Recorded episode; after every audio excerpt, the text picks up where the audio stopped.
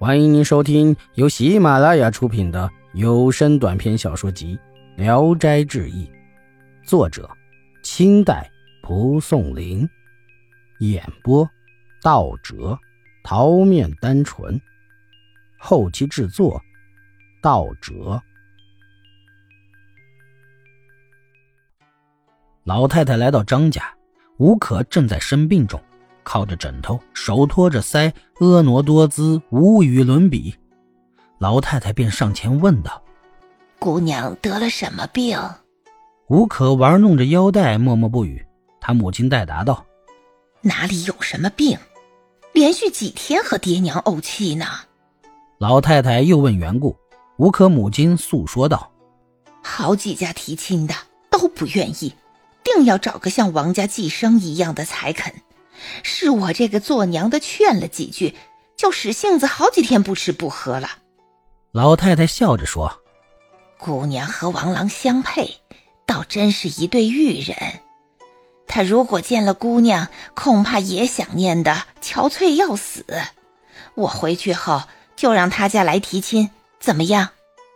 吴可忙阻止说：“您千万别，如果不成，越发成了笑料了。”老太太赌咒发誓，担保必定能成，吴可才露出了笑容。回去后，老太太向王孙讲了吴可的相貌，和于媒婆对吴可的描述一模一样。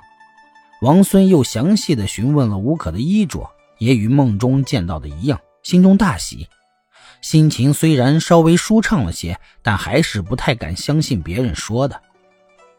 又过了几天，王孙病渐渐好了。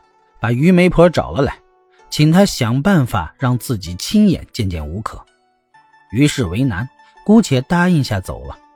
过了很久没有回音，王孙焦急不堪，正要打发人去询问，于媒婆突然笑眯眯的来了，说道：“幸亏有个好机会，五娘最近身体有病，每天都让奴婢们扶着到对院去散步，公子可去他家附近藏起来等着。”五娘走路迟缓，到时就可以仔细相看相看了。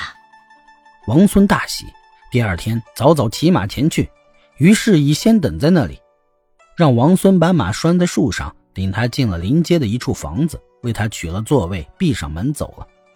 不一会儿，吴可果然扶着丫鬟走出家门来，王孙忙从门缝里凝目注视着。吴可经过门外时。于媒婆故意指指天上的云，又指指路边的树，让吴可看，以使他走得慢一点。王孙偷偷看了个仔细，心里惊喜的差点控制不住自己。不一会儿，于媒婆进来，笑着说：“可以代替闺秀吗？”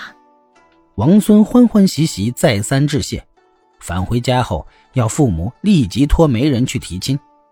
媒人赶到张家。张家却回答说：“吴可已许了别人了。”王孙闻听，悔恨犹闷，又立刻生起病来。父母既忧虑又伤心，责备他自己耽误了好事王孙也不说话，只是每天喝一小碗米汤度日。不几天，便瘦骨嶙峋，病得比前次更厉害了。几天后，于媒婆突然来到王家，见了王孙，惊讶地说：“怎么病成这个样子？”王孙流着泪，将吴可怡许人的事儿告诉了于氏。于媒婆笑着说：“痴公子，起初人家主动许亲，你不答应；今天你求着人家，哪里就能那么爽快呢？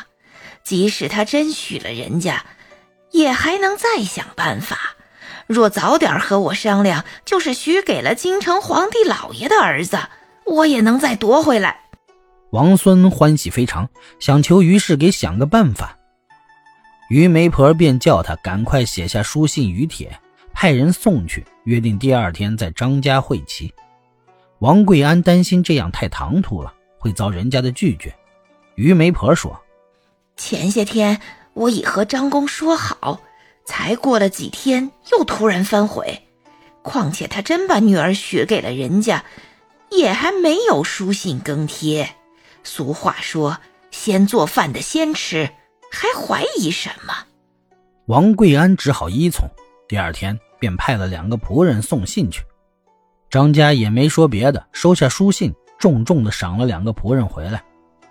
王孙的病一下子就好了，从此后再也不把闺秀放在心上了。本集演播到此结束，谢谢大家的收听，喜欢请点赞、评论、订阅一下。